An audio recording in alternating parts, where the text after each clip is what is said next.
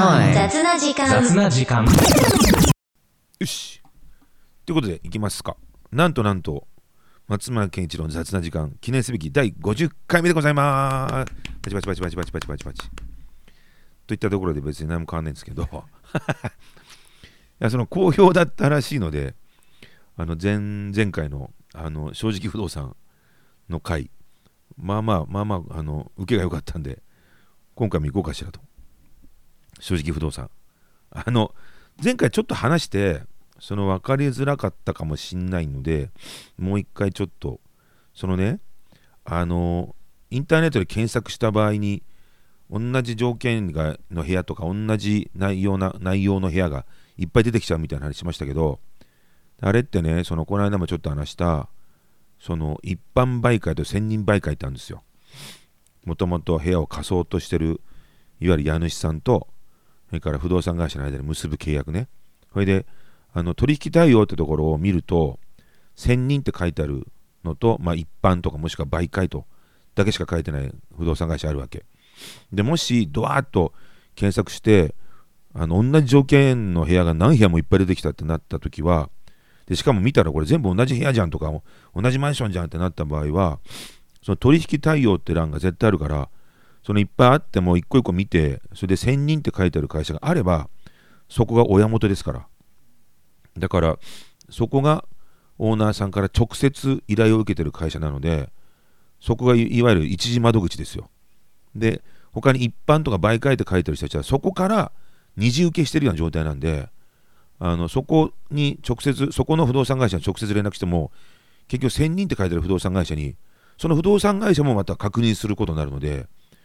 直接1000人って書いてあるのに確認した方が早いので、あのやるんだったらそっちの方の不動産会社に問い合わせした方がいいっすよと。でね、いっぱい出た場合、例えば、そうだな、えっと、例えばその1000人って書いてある不動産会社よりも、そのいっぱい出た場合、上位に不動産会社が乗っかってる場合もあったりするのね。その一般とか媒介って書いてある、まあ、要は一時受けじゃなくて二次受けの会社の方がインターネット上上位に表示されちゃったりしてる場合があるんですけど、これもね、あの、インターネットのそういうポータルサイトの仕組みの問題で、例えば今時だと、写真がですね、20点から30点上げられるんですよ。今インターネットって。昔は3つとか2つとかね、間取り図と外観写真しかないとかね、で室内写真が、まあ、数枚程度だったの今、周辺環境写真とかね、入れて2、30枚上げられるんですよ。そうすると、あれ仕組みで、写真がいっぱい上がってる方が上位表示されるんですよ。そうすると、嘘っこの写真上げるんですよ。要はそのもともと受けてる会社が例えば外観写真と間取り図と室内写真が2つで合計4枚ぐらいしか上げてないとするともっと上げれば例えば10個写真上げればその4枚しか上げてない不動産会社よりも上位表示されるわけですよ。そうすると嘘っこの写真って例えば Now プリンティングと書いた写真あの絵とかね現在撮影中って書いた絵とかねいうのを上げちゃうんですよ。もしくはえ、っと外観写真とかキッチンの写真とかリビングの写真とか同じ写真が同じ写真が5枚ずつ上がってるとかね。これ全部で15枚上がってるとかね。ありえんですよ。でそうすると写真の点数が多いからっつって上位表示されるんですよ。ただ最近はちょっとあのネット側も学習してきて AI とか入るようになって同じ写真がいっぱい上がってるとそれは同じ写真なので別の写真とカウントしないであの例えば3枚上がってても3枚とも同じ写真だったら1枚扱いとかね。だからナウプリンティングみたいな画像じゃなくてそういうなんか文字とか絵とか使って作ったようなやつを上げてると写真と判定しないとかね。ちょっと学習してきてはいるものの上位表示の仕組みってそんな風に画像がいっぱい上がってると上位に上がるってなってるんで。で画像がいっぱい上がってるといっぱいいろんな写真が見れるかなと。いろんな部屋の写真とかなんかトイレとかお風呂とかキッチンとかいろんな写真が見れるかなと思って見に行くと全部同じ写真でしたみたいなことあるんででそういう不動産会社はあのそうやって嘘をつく不動産会社だからあの連絡しない方がいいですよ。あの何？ごまかしをしようとする不動産屋だから、まあ、決して誠意な態度を取ってくれとは限らない。で、その必ずしも上位表示されてなくても、やっぱり1000人って書いてある不動産会社の方がに連絡した方がいいっすよと。あとね、あの確認日っていうのがありますんで、その掲載してる情報の情報の確認された日っていう確認日っていうのがあるんですよ。で、これ、大体、そうだな、1000人とか、えーまあ、直接オーナーさんから任されてる不動産屋さんだと、ほぼね、インターネット上で、そういうポータルサイトを見ると、確認日っていうのは最新の日、要は今日だったら今日になってます。ところが、二次受け的なね、会社って、その確認日が1週間前だったりするんですよ。昨日とか一昨日とか、ひどいと1週間ぐらい前。でそれだけ情報が古いわけ。ちゃんと確認されてないわけ。そうすると確認されてないってことは、さっきの話のオーナーさんから直接仕事を受けてる人じゃない。受け直接受けてる人からさらに受けてる仕事をしてる人なので、そういう人の情報ってね、鮮度がちょっと遅くなるんですよ。なので、確認日見て、もし同じ条件が、情報が載ってる場合は、今度確認日見た場合に、確認日が新しい方の不動産会社の方が、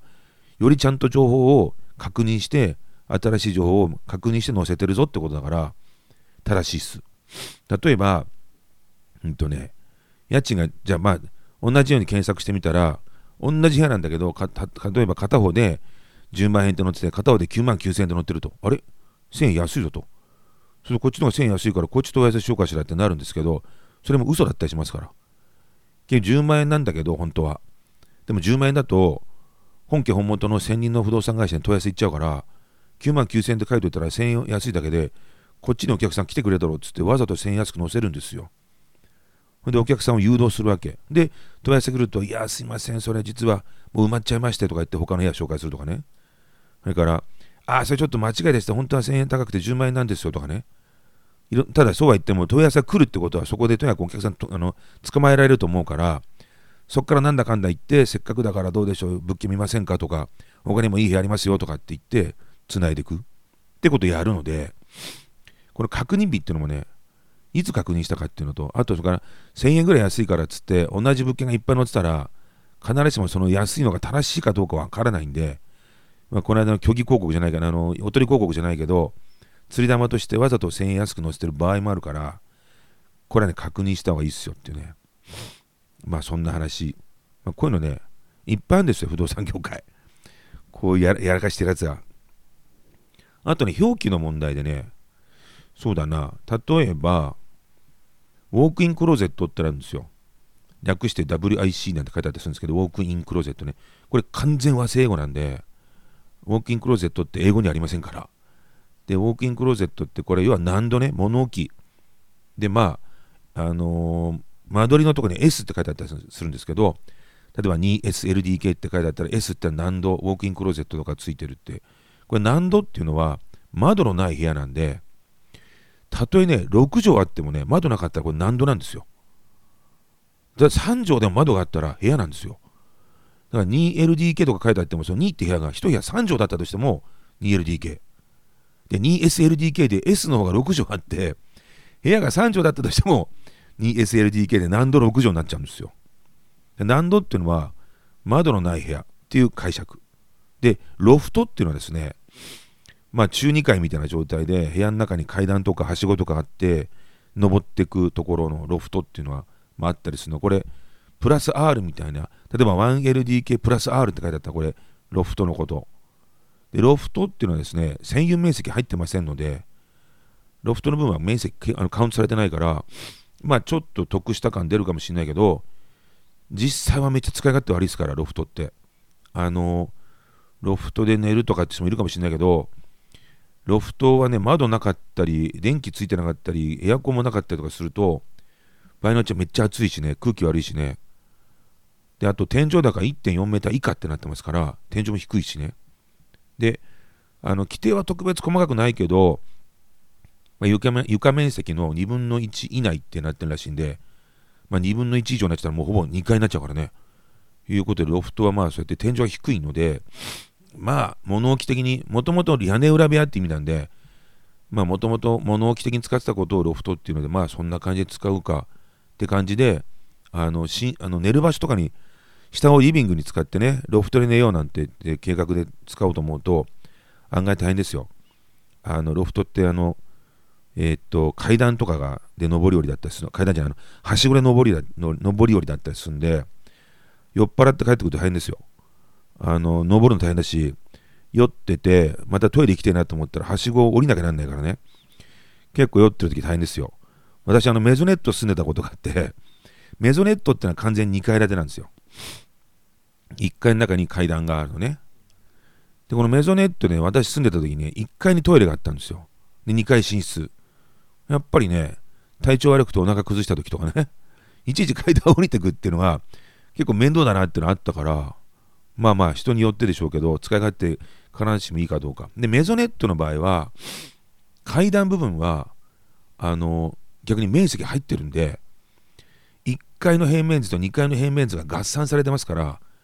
階段の部分ってあれ、2回計算されてるからね、実動で言ったらあんまり本当の面積ちょっともっとちっちゃくなりますよ。わかります ?1 階の部分と2階の部分を合算してるのが占有面積なんだけど、階段部分は1階も2階も両方足してるから、ダブルで、ダブルで足してるから、実行面積ちちっちゃいですからね。そこは、あの、行ってみる、ちゃんと中見てみると、思ったほど広くねえなって思うのは、階段部分も計算入ってるからね。なんて話。で、間取り図で見るとね、例えばね、PS とかね、MB とか書いてあったりするんですよ。これ何のこっちゃと思うかもしれないけど、PS はね、パイプスペース。で、MB はね、メーターボックス。要するにこれ使えれる場所じゃないからね。パイプスペース、メーターボックスってあの、マンションの電気とかガスとかの点検の場所とかね、から配管が入ってるとかね、いうのであって、一般の人がこう使う、有効的に使える面積でも何でもないので、間取り図見て PS とか MB って書いてあったら、これは全くあの関係ない。自分たちが使える場所じゃないってことね。あとね、そうだな、あの、保証人ってね、昔、部屋を借りるときはね、えほぼほぼ、まあ、親族、まあ大体親とか血縁関係ね、取ってたんですけど、で、2020年の4月、まあ、ちょうどコロナだったんですけど、あの120年ぶりの民法改正があってですね、で、この時に、まあ、あの保証人とかその保証をするっていうこととかね、それから敷金とかね、そういうのがですね、ちゃんと法律化になったんですよ。実は敷金とかね、まあ、その反対に出てくとき現状回復とかね、これ法律じゃなかったんですよ。昔。民法改正、120年ぶりの民法改正になるまでは、慣習、まあ、習わしであって法律じゃなかったんですよ。で、これをちゃんと法律化しようってなって、まあ、2020年の4月に民法改正があって、まあ、ちゃんといろこと細かく決まったんですよ。で、その時に保証人さんっていうのは上限ができたんですよ。人間が保証、まさに保証人ね。人間が保証する場合は、無制限に保証するんじゃなくて、金額的にこうアッパーが決まったんですよ。家賃をもとにいくらっていうアッパーが決まったんですよ。なので、まあ、あと、まあ、ご時世的に、なんかあのいろんな人に頼むの辛いなと、保証人さんに頼むと、いろんな処理出してもらわなきゃなんないんで、でそれ頼むのが辛いなみたいなのもあって、でもだいぶ前から保証会社っていうのが現れ出したんだよね。なので、今人間の保証人じゃなくて、保証会社頼めば、まあ、第三、あの何、身内の親とか、まあ、親がいない、親がもう収入ない場合は、まあ、おじさんとかね、誰か違う人にまた血縁関係でお願いしていろんな必要処理出してもらってっていうことをしないでも、保証会社っていうのができて、これで、あのー、に頼めばいいってなってきたんで、今だいぶそこ変わってきましたけどね。ただ、保証会社も一応上限はあるので、あのー、なんだっけ、貸してる側からすると、保証会社は無制限に払ってくれるのがあって一応上限ありますからね。まあ、だいぶいろんな、あのなんか保証会社も競争があって払、払う範囲を広げ広げてきてますけど、昔に比べたらだいぶいろんな費用を払うようになったけど、それでも、あのそれでも上限はありますからね。で、まあ、保証会社っていうのがあの結局作ってか、その保証するようになったから、この保証会社の審査ってなんだよね。あなたのことを保証してあげてもいいかどうかっていう審査があるわけですよ。で、部屋を借りるための審査、入居審査が実質この今、保証会社の審査と兼ねちゃってるような状態で、結局保証会社がつかなかった場合、保証会社が断った場合、あんたのこと保証しないよと。した場合、まあ、お家主さん、家主さん的にはね、まあ、人間の保証人がついてくれたら、まあ、いっか、それでっていう場合もあるし、えー、保証会社が保証してくんないんだったら、きっと何かしらブラックリスト乗ってるかもしれない人だから、嫌だな、っつってお断りすると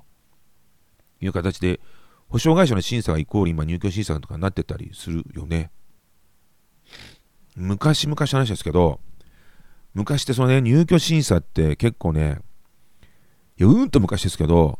あのー、家主さんが直々に面接したりとかって時代があったわけですよ。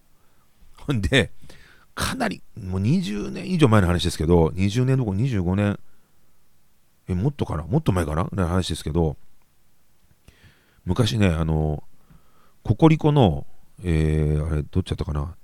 田中。田中さん背のでっかい方。あの人がねもうバラしちゃっても別にいいと思うんだけどあのうちに申し込みしてきたんですよ。マンション借りたいと、まあ、全然独身で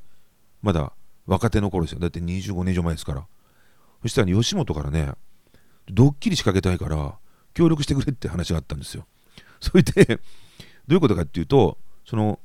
彼が借りたいっていうマンションを借りるためにはそこの家主さんオーナーと直接1対1で面接しなきゃなんないと。いうのをドッキリで仕掛けたいって言って嘘の家主さんをこう連れてきてで部屋に隠しカメラつけてそれでその部屋の中で1対1でそのココリコの田中がそのオーナーさんと面接をするというのをドッキリで仕掛けるっていうのを私立ち会ったんですよ。で今じゃねもうそんなん絶対ないけどいや今田舎の方行ったらあるかもしれないけど都会じゃねそんな家主さんの面談があるなんていうのはないけど昔はまだそんなのがまあまあまあまああったんで本人さん騙されてねであのもうね仕掛けてあってその物件に行くまでの間のタクシーの中からも隠しカメラがつけられてるんですよで、運転手さんが、お客さん、この後どこか行かれるんですかみたいなのわざと聞いて、いや、なんか家主がいいって言うからさ、会いに行くんだよねみたいな感じで。で、マンション行って、でそこに、いかにもってなんか指輪ギラギラにつけてさ、でもネックレスとかいっぱいつけてる、いかにもってマダムなババアがいいんだよ。で、その人が その面接ってなって、で、いや、迫ってくんだよ。その、ココリコの彼に迫ってで、それを断ったら、部屋貸さないよぐらいの勢いで、こうベタベタしてくるのをどこまで耐えられるかみたいなのをそのたった2人だけの空間でね隠しカメラ用意して隣の部屋で俺ら見てんですよ。そう鍵の開け閉めの立ち上がったんで。なんてことやったけど、まあ、今絶対そんなドッキリ仕掛けられないけどさなんていうのがね昔はねありましたよ。ちなみに敷金はねよくあのドラドラマドラマだけじゃないなニュースとかいろんなもんであるけどあの帰ってこないって敷金が返ってこないって言ってあのなんか焚きつけてるそのサイトとかあったりするんだけどいや帰ってきますから。敷金は帰るもんですから。あの場所によって保証金という呼び方したりするとこもあるけど敷金は返ってきますからね。あれは預かり金なんであの返すもんですから。であの帰ってこない場合っていうのは敷引きって書いてあってもう最初から敷金1ヶ月を丸々もう返しませんとその代わり現状回復費用はいただきませんと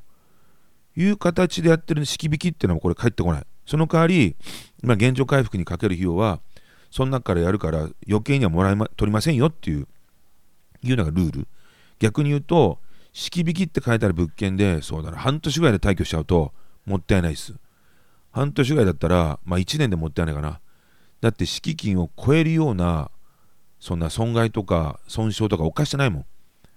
てことはお釣りが来るわけですよ。でも式引きになってるとこでお釣り来ないから、丸々1ヶ月分取られちゃうから。でこれは何年も住んでると、式引きでは足りないぐらいな現状回復費用になったとしても、その式引き、式式引きは式金1ヶ月分しか取らないから、まあ、どっちか得。だ長期住むんだったら式引き制度の方はいいけど、短期で転勤族なんかの場合は、式引きだと損する可能性あるよね、そこは。ちなみに、あの、敷金っていうのは預かり金なので、預けてる側の人が要するに入居者ねの方がそれを使ってあのあれに当ててくれこれにあの当ててくれっていう総裁を主張しちゃいけないんですよ。例えば滞納してる家賃に当ててくれみたいな。それはできない。それ預け入れてるものを、まあ、預けてんだからさってそれをあの家賃に充当してくれよっていうようなあの言い分は通らない。まあ契約書もそう歌ってある。でまあ滞納して逃げちゃったとかね。いう場合とかはもうあのその敷金を預かってとか家主さんも補填するしかないけど原則は返すものなんで。だからよく敷金は戻らないぞなんてなんか脅してるようなだからどうのこうのみたいなねこのあの、えっと、法律関係の人とかさまあなんかそうコメンテーターとかさ言ったりしてその番組とかコラムとかあったりするけどあれあのかなり嘘っぱちもあるから。で特に今はね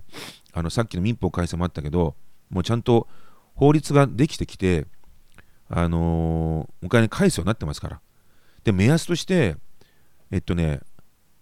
住んでる時間が短いとそれだけ、えー、汚すとかそのいわゆる経年変化とかね言うんですけどあの汚れたり、まあ、傷つけたりとかいうことが、まあ、少ないだろうと。短い年数しか住んでないと。だから、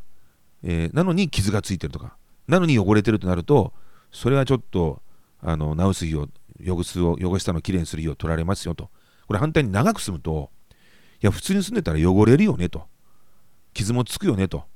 でなのでたくさん住んでると今度は負担が減るんですよ。で今度はきれいにする分は貸してる側が負担する。オーナーさんが負担する。で短い時間しか住んでなかったのにめっちゃ汚してたとかなるとこれは住んでた人の方が負担が大きくなる。ら住んでた年数に応じて現状回復費は変わるのでで問答の敷金が返ってこないってことはないのでだから式引きって書いてあるやつは花から返ってこないのでただし原則それ以上お金を取られることもない。ただあまりにね濃い過失って言うんだけどわざと壊したでしょとか昔あったんですけどあの退去してみたら壁がボッコボコに穴開いててそれは何でかさ夫婦喧嘩。どんな夫婦喧嘩してたってぐらいに壁に穴開いてるんですよ。でそれはさすがに濃い過失ですか？ら要するにわざとですから。自然損耗とか経年変化でそうなるわけじゃないのでそれはやっぱお金あの長く住んでても取られちゃうよと。あとタバコをね吸っちゃいけないと言わないけど焼け焦げついてるとかね。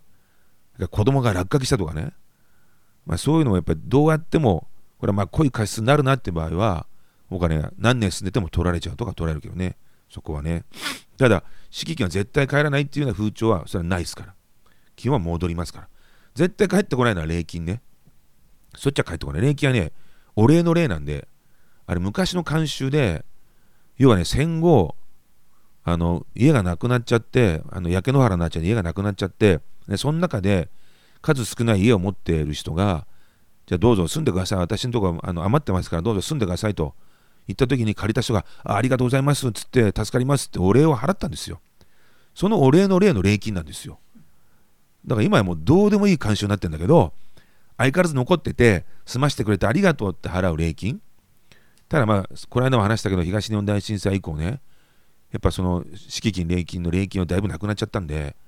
あのー、もうそういう風習なくなりつつあるけど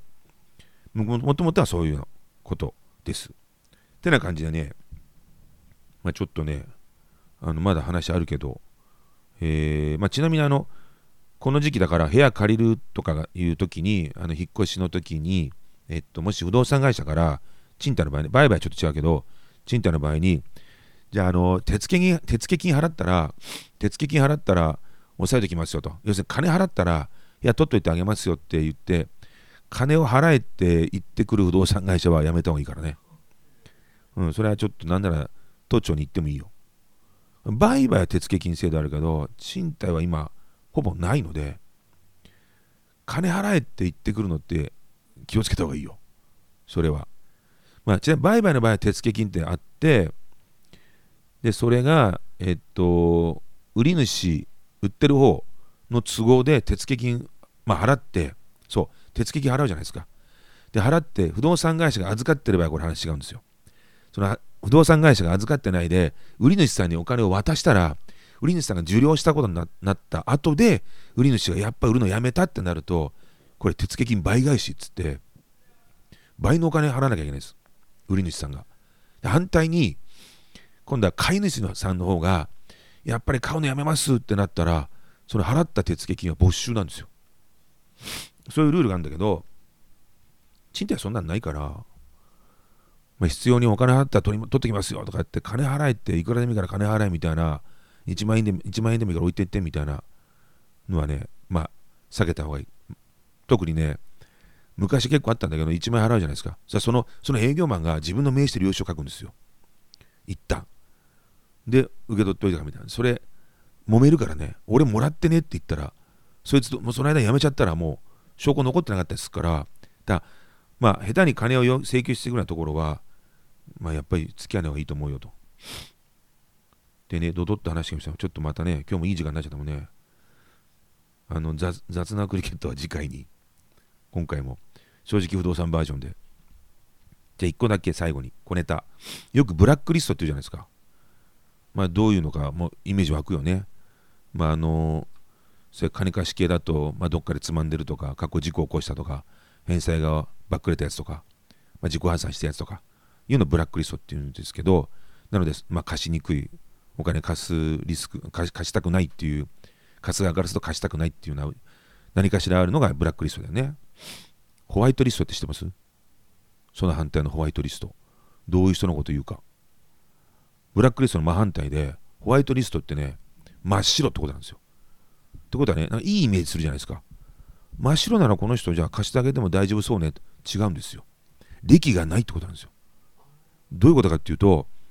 ある一定年齢になってねホワイトリストってことはその人って今まで人生で一回もカードで買い物したことない。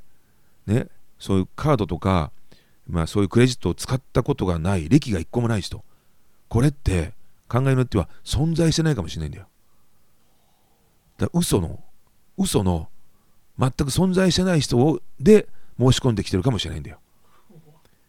だある一定年齢までなって一回もクレジットカード使って買い物したことない人って、まあ、レストランで飯食う時でも海外旅行でも何でもいいんだけど一回も使ったことないことってあるかって疑いがかかる人。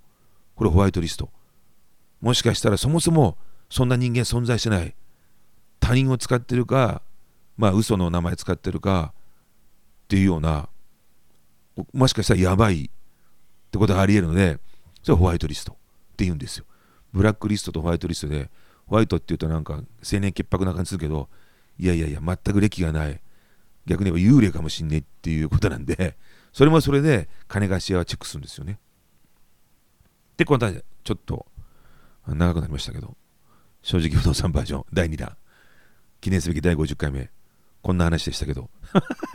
ということで、えー、松村健一郎の雑な時間えー、と Spotify と、えー、なんだっけえー、Apple Podcast と Amazon Music で配信してますんで、よかったら高評価いただけたらなということで、えー、では続きはまた来週よろしくお願いします。